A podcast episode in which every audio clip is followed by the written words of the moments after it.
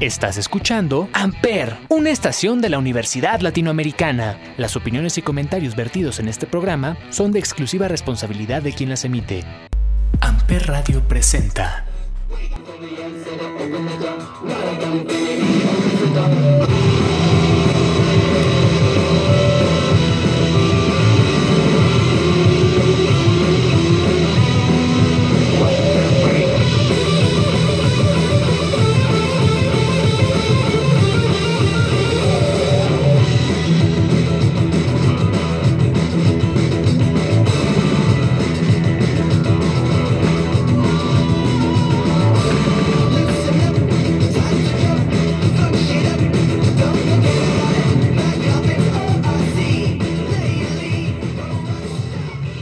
Hola a todos, bienvenidos a un nuevo episodio de este podcast llamado Sonidos en el Aire a través de Amper Radio de la Universidad Latinoamericana y como todos los miércoles nos acompaña Olivier. Olivier, ¿cómo estás?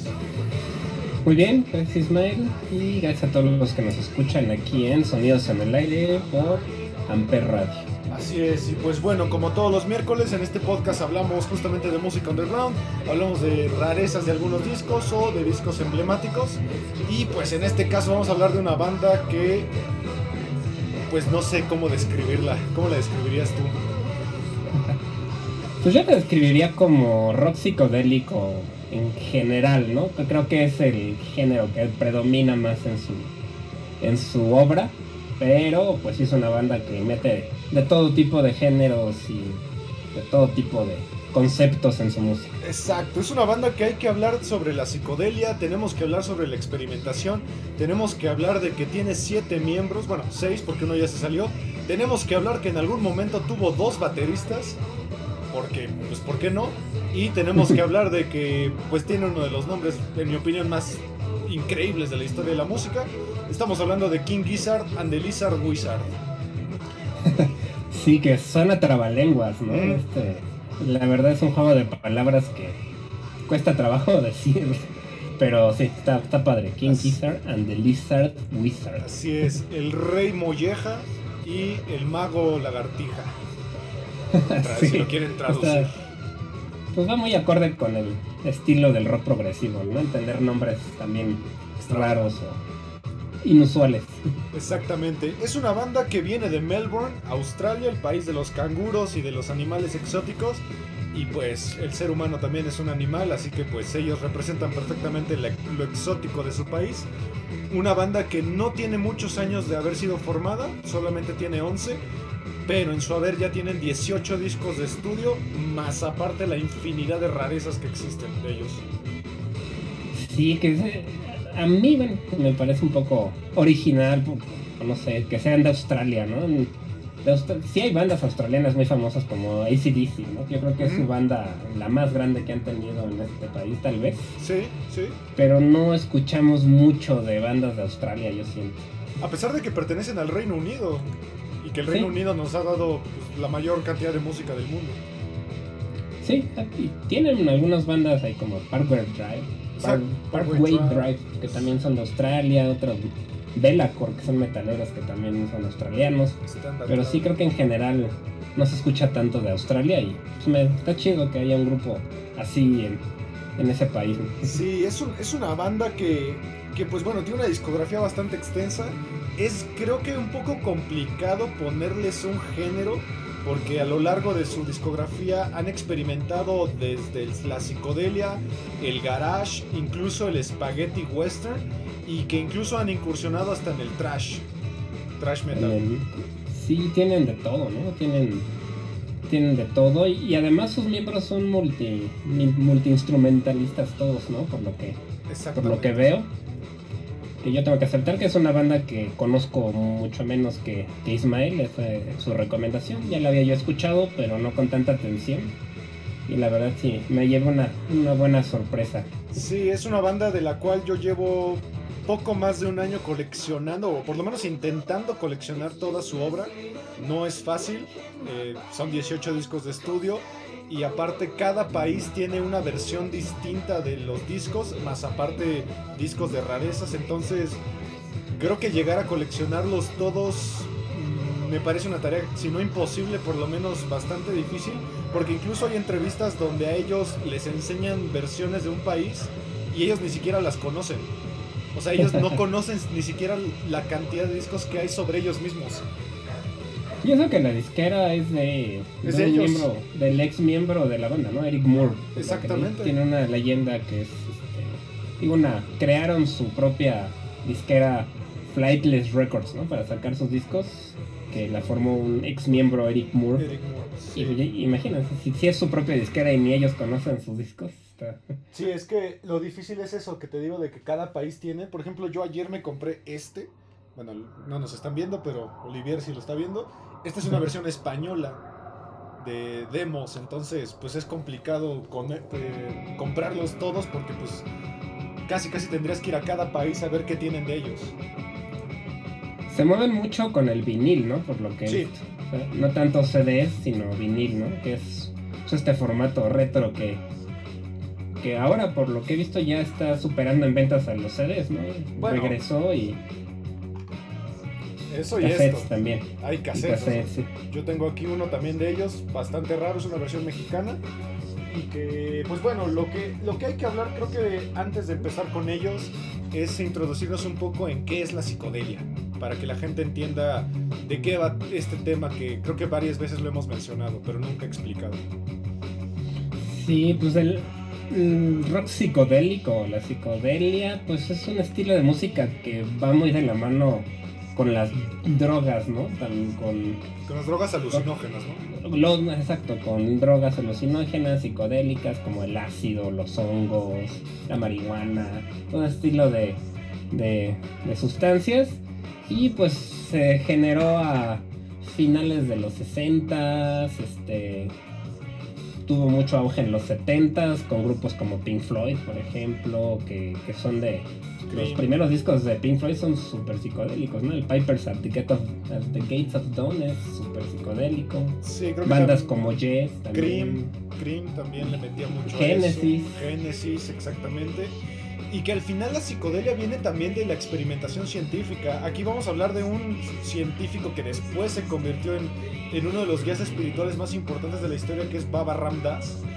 Que justamente él lo que hizo, él era un científico que al final decidió experimentar con el LSD para abrir un poco su mente y que se dio cuenta y escribió muchos libros acerca de cómo la gente cree que el LSD pues es una droga destructiva, pero pues él lo que dice es que si lo encuentras en un estado mental lo suficientemente abierto y de paz, etcétera, etcétera, te abre la mente a una, a una forma de ver la vida que es indescriptible casi casi. Estos viajes Sí. espirituales. Tiene algo, algo que ver con esto de la sinestesia, ¿no? Que es como esto de, no sé, ver la música, escuchar colores, o Oler, como... oler colores. Ajá, por, por eso el arte también suele ser muy, pues muy ecléctico, muy extraño. Los videos también, Sí. patrones, colores, imágenes raras. Sí, de hecho, de las primeras bandas que incursionaron en esto de que es el arte psicodélico podría ser The Grateful Dead, que justamente sus, sus portadas de discos son una, una locura. Que justamente la idea del arte psicodélico es que bajo la influencia de estas drogas psicoactivas, tú veas el arte y te mande al demonio. Sí, justo es como una mezcla de los sentidos, ¿no? Para disfrutar de, de la música y de otros, de otros artes.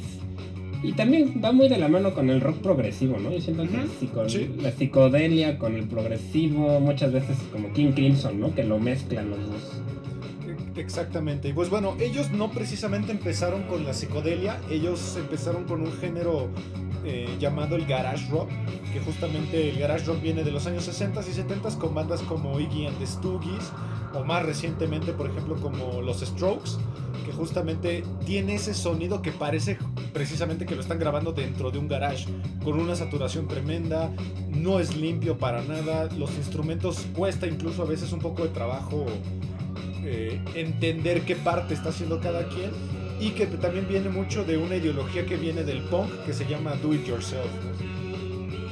Sí, eh, tiene que ver con el lo-fi, ¿no? También Sí. le llaman como grabaciones con tecnología retro que no suenan con tanta calidad. Y por lo que entiendo es para darles autenticidad, ¿no? A la música, como para que no suene tan mecánica, tan automática como suena ya ahora el pop, por ejemplo. Exacto, de hecho una característica de ellos es que sus dos primeros discos, que es el Wilburys Beach y el 12 Bar Bruce, están grabados con un iPhone. ¿Con un iPad? Un iPhone, un iPhone. Entonces, ah, sí, iPhone. sí se escucha así todo saturado. De hecho, si ustedes mandan una nota de voz, no se escucha tan limpia como, como a lo mejor una llamada, ¿no? Sí, claro, sí. La verdad es que ya los teléfonos tienen buena calidad, ¿no? de grabación comparado con como eran antes, pero pues sí, no es lo mismo un estudio con todas sus su equipo profesional que grabar en un teléfono. Exactamente. Y pues bueno, después de estos dos discos donde ellos ya empezaron a consolidar un poco su género, eh, nada más hay que aclarar algo, tres guitarristas, un bajista, dos bateristas, un tecladista y en ocasiones hasta tres vocalistas la misma canción. Entonces es, es una locura. Sí, sí, es una banda pues, con muchos integrantes que todos tocan varios instrumentos y son bastante virtuosos, por lo que o sea, además de tocar varios instrumentos, los tocan muy bien.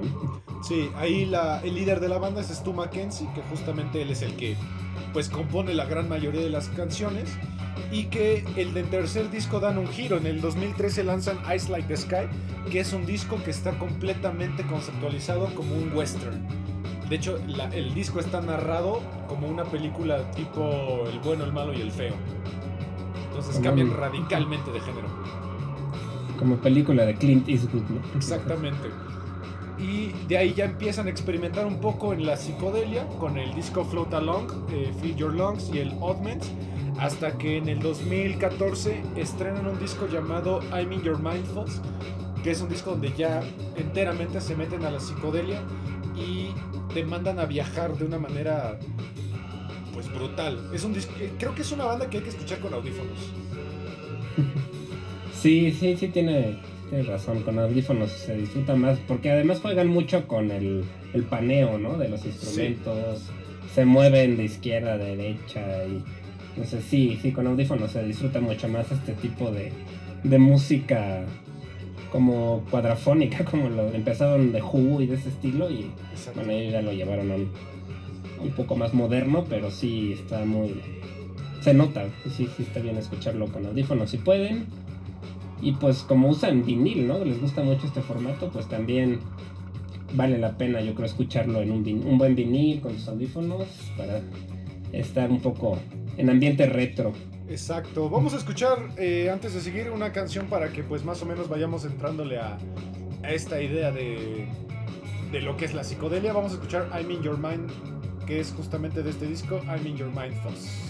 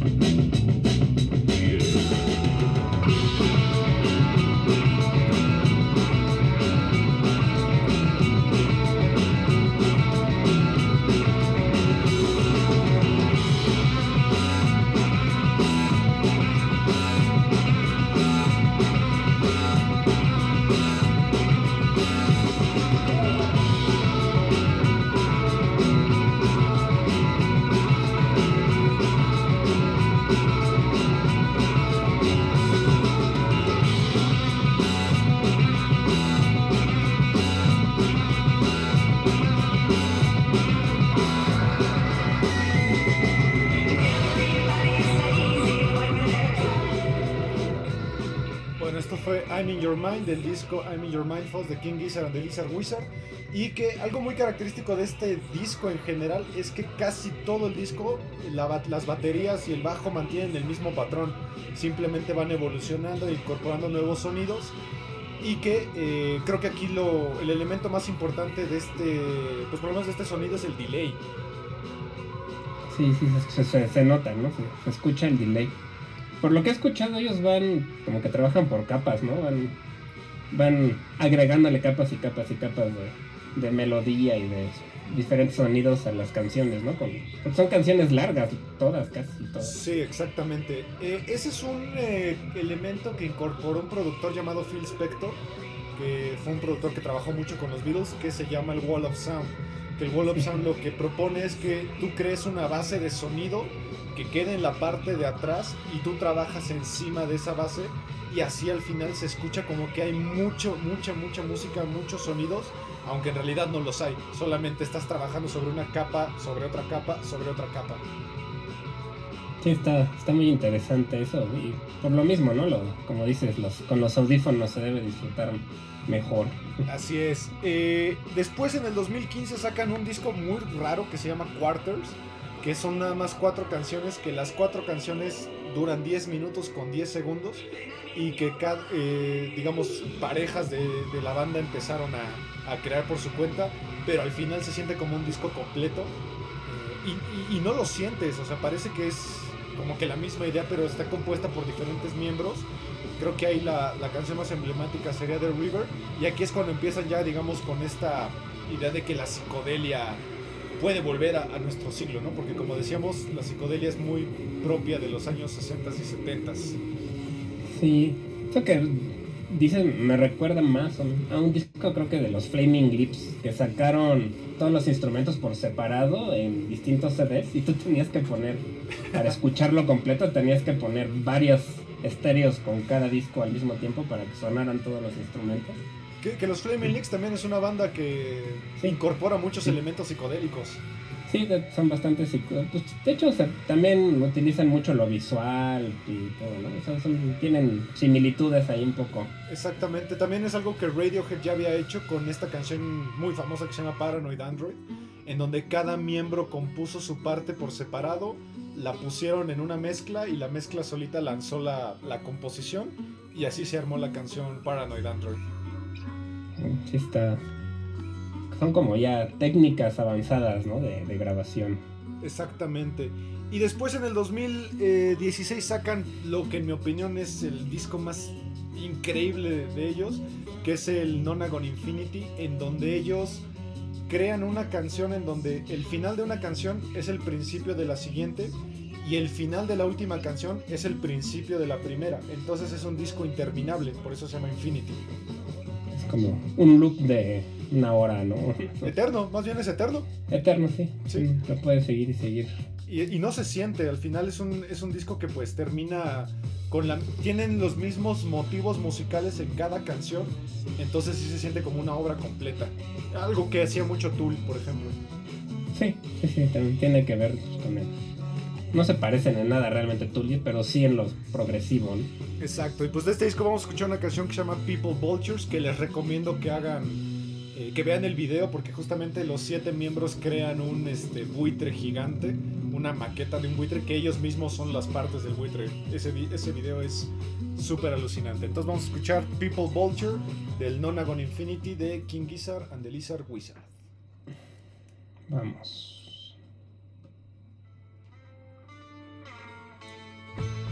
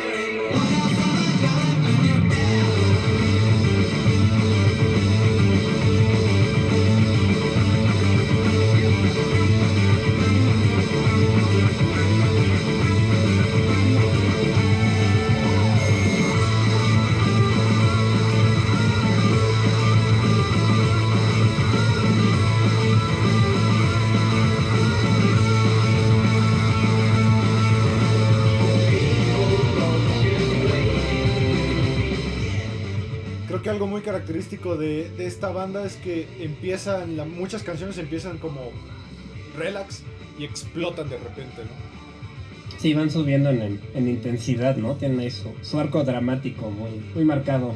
Exactamente. a mí esta canción me recuerda muchísimo a los grupos setenteros de, de rock progresivo y psicodelia como Gentle Giant, por ejemplo, se parece. Tiene mucha influencia. El uso de este, el Mellotron, que es este como teclado viejito tiene un sonido muy característico y, la voz, ¿no? Como estos coros. Con mucho, con mucho delay, que la voz parece que se está, se está yendo al infinito. Pero sí tienen toda esa, toda esa vibra setentera de... Sí, Gentle Giant, me recuerda de Jess. Rush también, mucho, la voz como muy de, de Gary Lee, justamente. Ajá, Rush. también, de hecho sí tiene, sí, más, sí tiene una voz aguda, ¿no? Más que tiende más al agudo. Exactamente. Eh, a partir de aquí, pues en el 2017 se encargan de hacer una proeza que pues pocos artistas han logrado. Solo se me viene a la mente, por ejemplo, Mar Rodríguez López, el guitarrista de los Mars Volta, o Buckethead, que es un guitarrista bastante conocido, eh, que sacar cinco discos en un año. Sí, eso, la verdad me, me sorprende la, la creatividad que tienen para poder hacer algo así, ¿no? De sacar cinco discos diferentes el mismo año, cuando muchos artistas se tardan, como tú, ¿no? Que se tardó 10 años en sacar uno. 16, y estos cinco en un solo año. ¿Cómo? 16, ¿no? O 13 creo que se tardaron. Ah, sí, es cierto. Fue en el 2013, 13 años. 13, o, 13 años. O por ejemplo Guns N' Roses, que el Chinese Democracy se tardó como 20. Ah, sí. Y además estuvo bien feo. Bueno, ahí no me gusta. Sí. Que bueno, este, esta idea es que justamente los cinco discos marcan una, una idea conceptual que habla sobre un robot que pues va a otros mundos y que pues va explorando diferentes culturas en el universo. Llega por ejemplo a un, eh, a un mundo donde hay una criatura que se quiere comer el universo, pero para comérselo tiene que vomitar primero ciertas cosas. Es una, un concepto muy extraño. Pero como mitología, ¿no? mucha, mucha mitología como espacial. Como de Asimov. Ese estilo, mitología nórdica también ya se, comían. Exactamente, de hecho tienen un personaje que es de Tolkien, que es justamente el Balrog. Sí, el, Señor de los Anillos. El Señor de los Anillos. Y que bueno, empiezan con un disco que se llama Flying Microtonal Banana, que aquí lo, lo interesante es que ellos crean una guitarra y trabajan eh, en este álbum con una idea que se llaman los microtonos.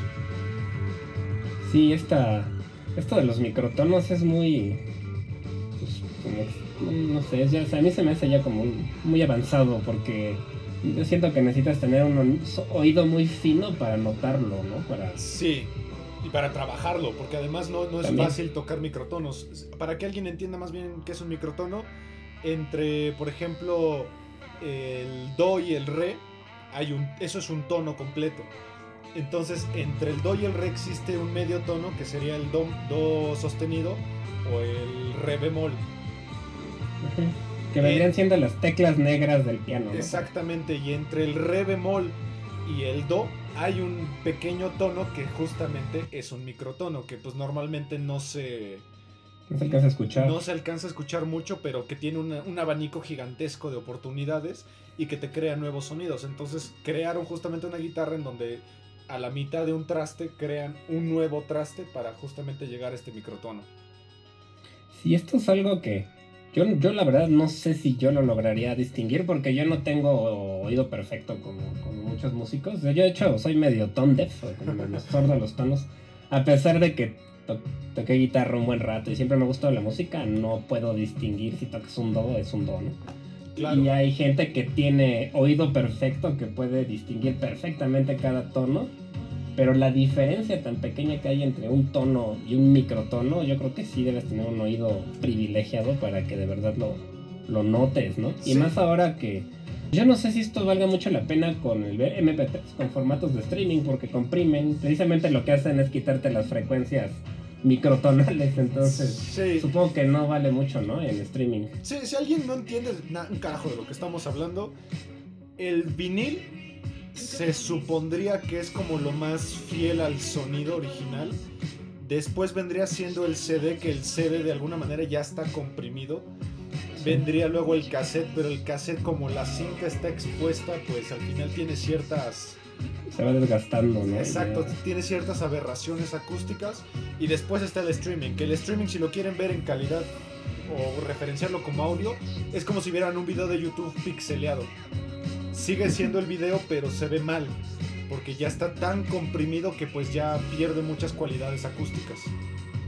Sí, pues el, el, MP3 y estos formatos lo que hacen precisamente es quitar los tonos que están tan cercanos unos a otros que no los que el oído humano no los alcanza a distinguir. Entonces te los va quitando para hacer el archivo más chiquito y que quepa en, en menos megas pero pues estos, si, si, están tocando con microtonos, pues la idea es que precisamente escuchar esos tonos. Exacto. Hay una, una cualidad que tiene alguna gente que se llama oído vulcano, que justamente es esta gente que sí puede escuchar pues básicamente casi todo el espectro aural de, de la música y del sonido, ¿no? Eh, sí, no, digo, decir, cuando yo estudiaba música, teoría musical, nos ponían ejercicios de que te tocaban una nota y ¿qué nota es esta?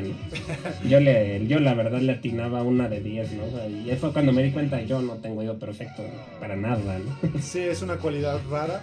Pero bueno, vamos a ver si alguien aquí lo puede diferenciar, alguna nota que note hay alguna eh, extraña.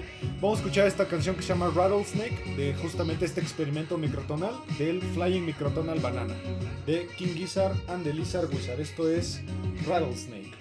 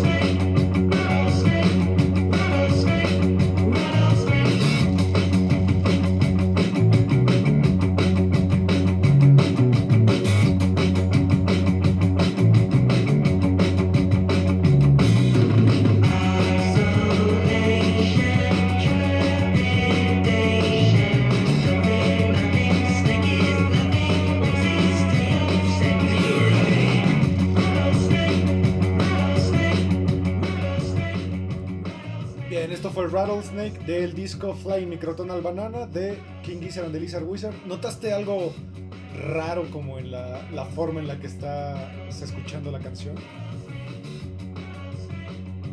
Pues no, la, la verdad, no, no, eso de los microtonos, sinceramente no sé si yo lo pueda percibir. Así es como Tal vez lo puedan encontrar en, el corito del tarán, tarán. O sea, ahí se va pasando de microtonos. Entonces, no son medios pasos ni pasos completos. Sí se mm. escucha una pequeña diferencia ahí. Ya, es que sí, de hecho sí se escucha la, la escala, cómo va creciendo. Tatán, tatán, tatán, tan, tan, Sí, ahí, ahí, lo puedes entender. Es un disco bastante accesible porque pues justamente trae esta onda muy de, de que la psicodelia la idea es que pues te vaya encaminando algo, ¿no? Y creo que esta canción representa muy bien como una evolución o un camino. Sí, y que también se caracteriza por ir de la mano por historias, ¿no? Los discos forman historias, son letras que cuentan un cuento, una historia. es como un, es un producto integral, ¿no? O sea, no, no está pensado para rolas independientes, sino para escucharlo en su totalidad, ¿no? Exactamente. Y bueno, ya que estás hablando de justamente las historias, el siguiente disco de, esta, de este quinteto de álbumes se llama Murder of the Universe, que justamente es un disco que trata más bien la historia de cómo se, se asesinó el universo a través de esta criatura que vomitaba, y que es un disco que creo que sí es más para cierto tipo de gente porque no es nada accesible ya que el 80% del disco está narrado por una chica y que la, la, voz de la chica pues interfiere la mitad de la canción y pues sí llega a hartarte un poquito. Puede ser, ese no lo he escuchado, pero sí puede ser que una narración constante pueda sacarte un poco del mood, ¿no? Tal vez. Sí, sí harta un poquito si pues no estás metido mucho en la convención de la banda o de, de esto, idea de los discos conceptuales. Pero después se meten a uno que se llama Sketches of Brunswick East, que justamente le intentan más hacia el folk. Que el folk es un género más llevado hacia la parte acústica, como tipo Bob Dylan o Johnny Cash. Ajá, y como música más tradicional, ¿no? De y meten instrumentos tradicionales de ciertos países en, el folk. Exactamente, mucha experimentación, como dices tú, de instrumentos. Aquí, de hecho, meten un instrumento que a mí me, me encantaría tocar si, su- si alguien me pudiera regalar uno, porque pues, no son ni siquiera fáciles de conseguir, que son las sitar, que son estas guitarras gigantes de origen De la India, ¿no? Hindú, todo. exactamente. Que justamente esas, esas guitarras, bueno, este instrumento trabaja con microtonos. Ya por eso, sí, sí, sí. Son instrumentos grandes, ¿no? Son- Sí, tienes que tocarlo sentado, de hecho. Y tiene un sonido muy característico, muy como que vibra, ¿no? Mucho, tiene un Sí. vibrato ahí muy característico. Exacto, de hecho la persona que, que metió justamente la citar a, a este mundo de música occidental fue George Harrison de los Beatles. Cuando fue el viaje de los Beatles a la India, él se trajo una citar y aprendió a tocarla y lo metieron mucho a su a la música de, de solista de George Harrison más que nada. Sí, sí, sí. Le da un toque muy oriental, ¿no? Por obvias razones a la música. Sí, que también hay bandas Y que usan no- escalas, escalas distintas, ¿no? Los- sí, no también. son pentatónicas para nada. Sí, Que también hay bandas que han incursionado con este instrumento, por ejemplo System of a Down. sí.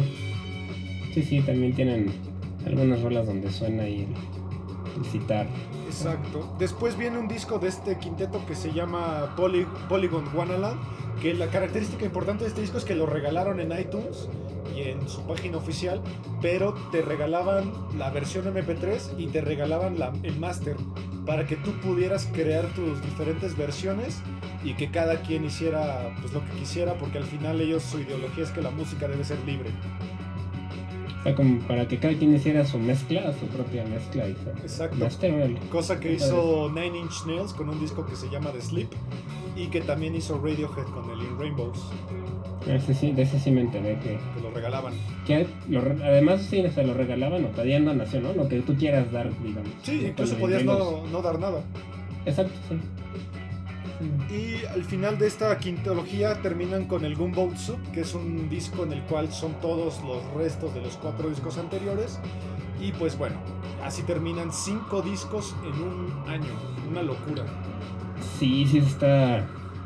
Es mucho. Yo, una crítica que escuché sobre eso de que sean tan prolíficos es que el, el crítico que lo dijo, que se le hace que pierden como creatividad, o sea, que componen tanta música que a veces un disco suena muy parecido al otro y que como que por sacar mucho la calidad disminuye. Pero no sé tú qué opinas de eso. Sí, como que al final.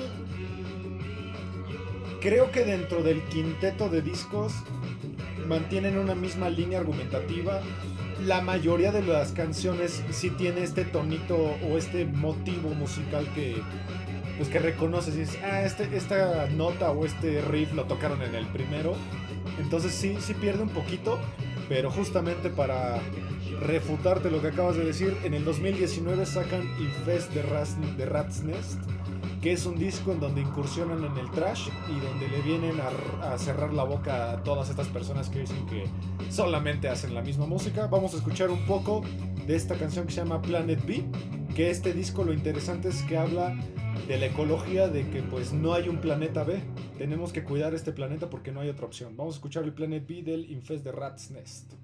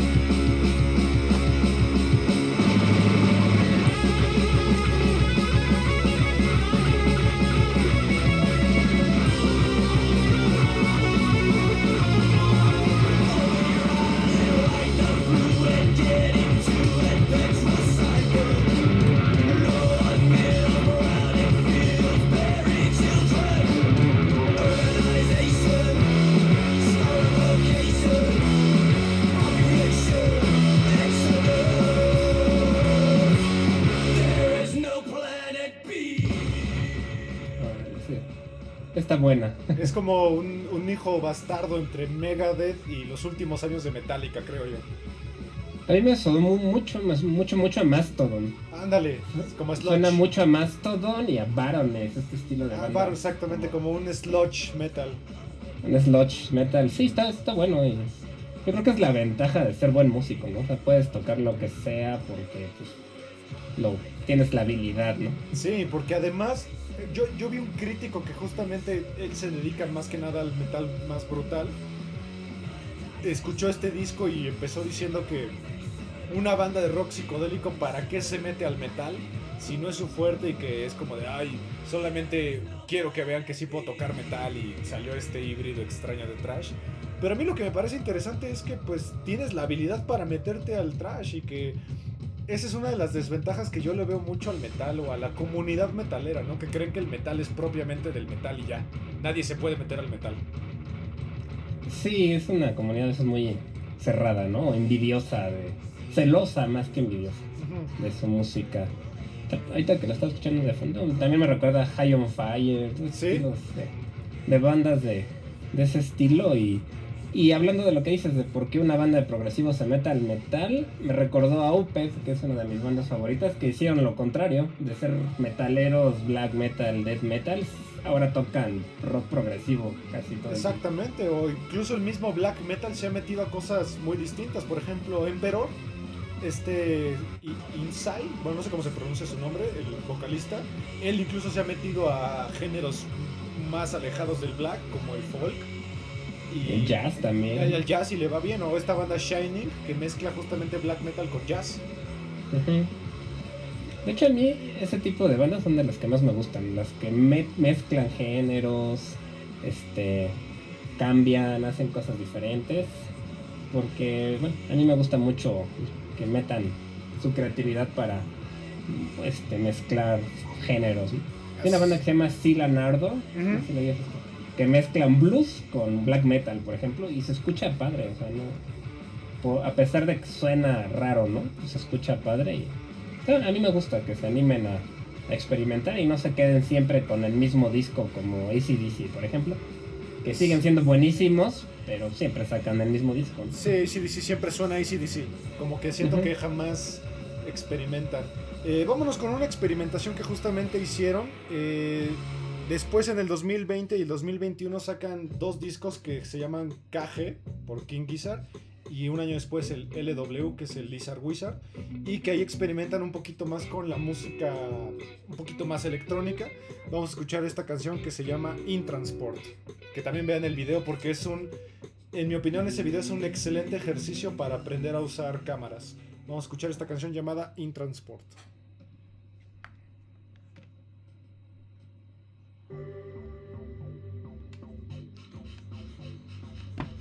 no, no.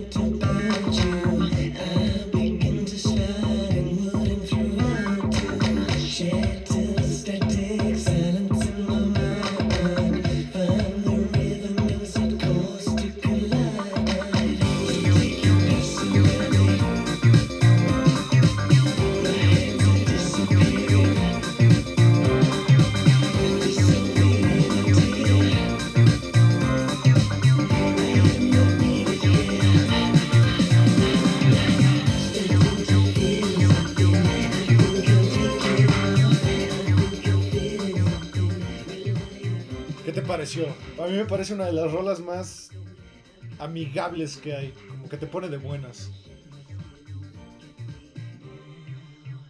Sí, sí, la verdad sí está está súper interesante la canción. A mí este tipo de canciones que ya había escuchado, algunas de esta banda de ellos, me recuerdan a Time Impala, esta, esta banda que es bastante famosa últimamente. Creo que también son de Australia. no, no, no, sé. Creo que Time Impala es de Australia. Pero Tame Impala, los que lo conozcan, pues es una banda también bastante progresiva, solo que su música es tiene más influencias pop, ¿no? Son más accesibles tal vez. Exacto, y bueno, ya que estás mencionando Tame Impala, el último disco de King Gizzard the Lizard Wizard es el Butterfly 3000, que justamente mucha gente recomienda entrarle a este disco si te gusta Tame Impala porque digamos que le bajaron un 80% a la intensidad y a los decibeles y, crearon un disco de psicodelia totalmente accesible. De hecho, la portada está creada justamente con este esta intención psicodélica. Que si alguien se quiere dar una idea de cómo es el arte psicodélico, les recomiendo que se, vayan a Ejército Nacional y vean el mural que hicieron en la. Es Corona, ¿no? Creo que la fábrica que está ahí. La cerveza Corona. Vean el mural que pusieron ahí, es impresionante. Sí, sí, sí, sí lo, he visto. De hecho, lo que estoy viendo, Tame Pala también son de, de Australia, de Perth. Se ve que se les da el progresivo en Australia. La psicodelia, se les da bastante bien, supongo. Sí. Eh, vamos a escuchar un poquito de este disco que pues para, para entender un poquito cómo funciona la psicodelia más orientada hacia el pop. Para este disco ya no está el segundo baterista que es Eric Moore. Él se dedicó más a la, a la discográfica, pero pues digo, sigue escuchándose como a King Gizzard de Wizard. Vamos a escuchar esta canción que se llama Catching Smoke del Butterfly 3000.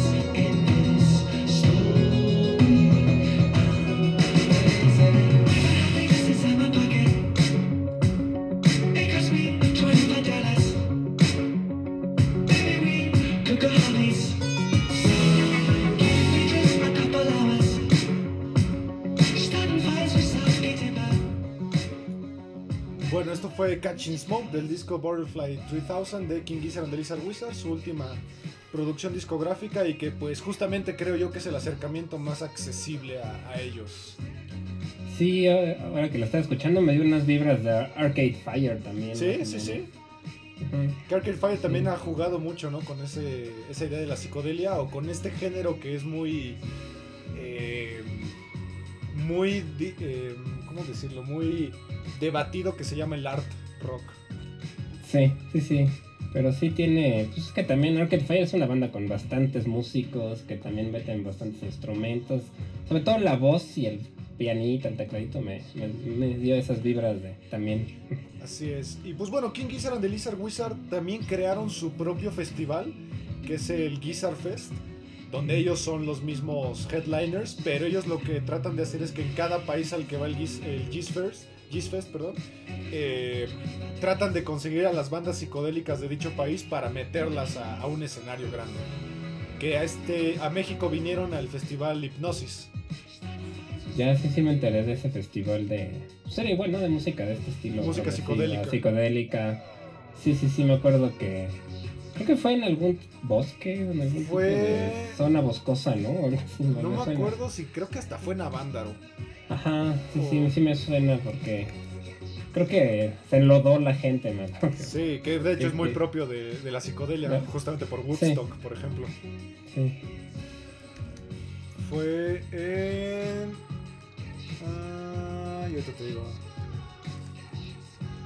Sí, pero sí, sí recuerdo de ese. Yo no fui, pero sí, sí me acuerdo que. Pues antes de la pandemia, ¿no? De que empezara todo esto, más o menos por esas fechas.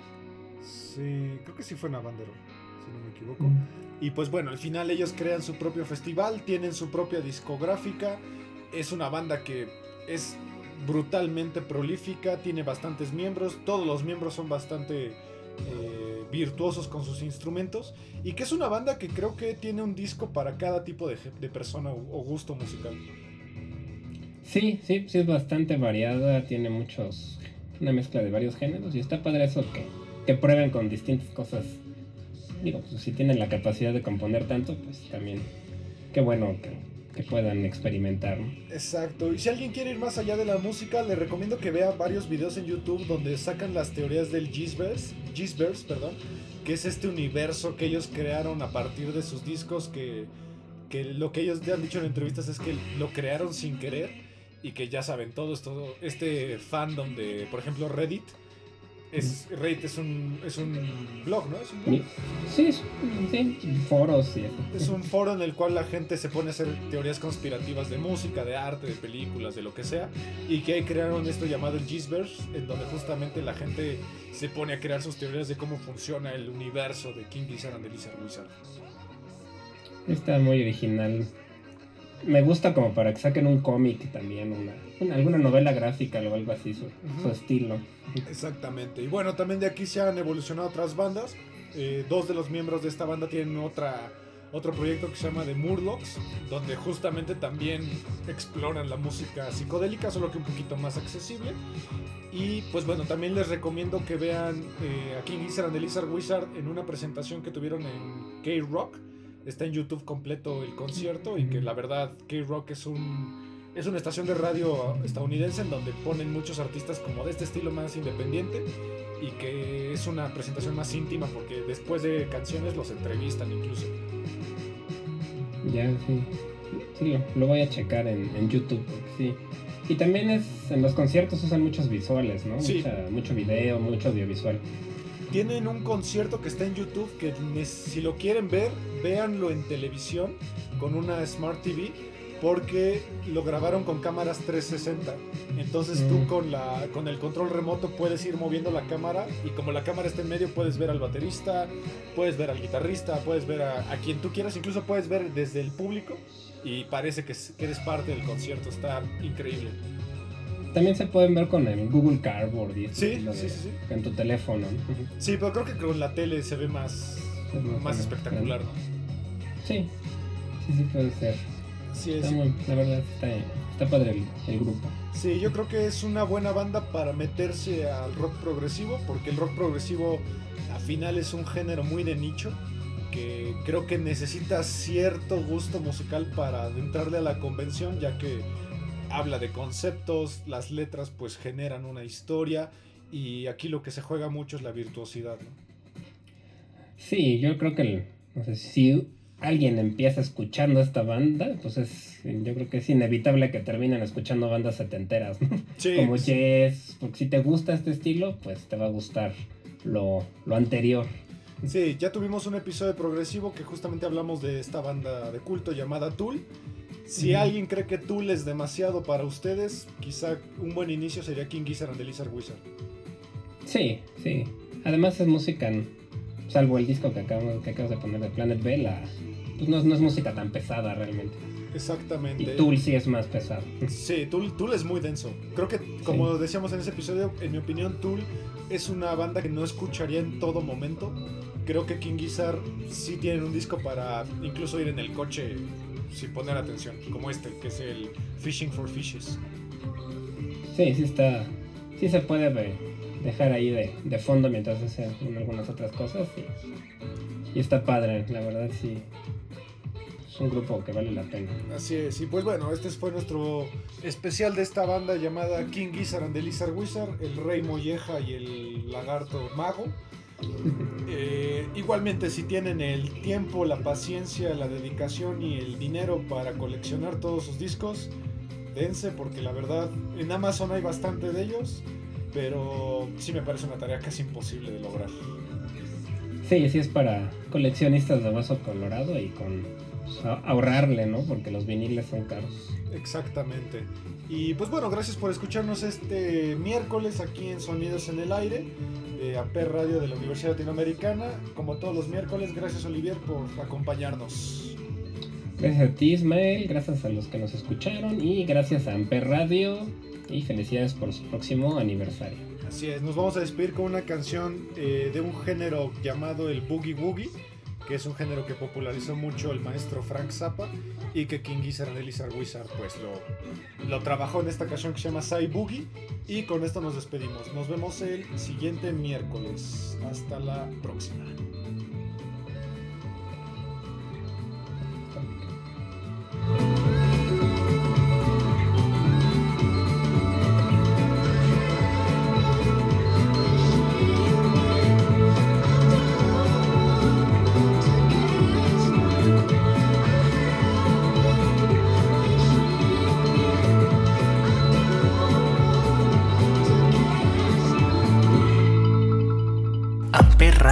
Presentó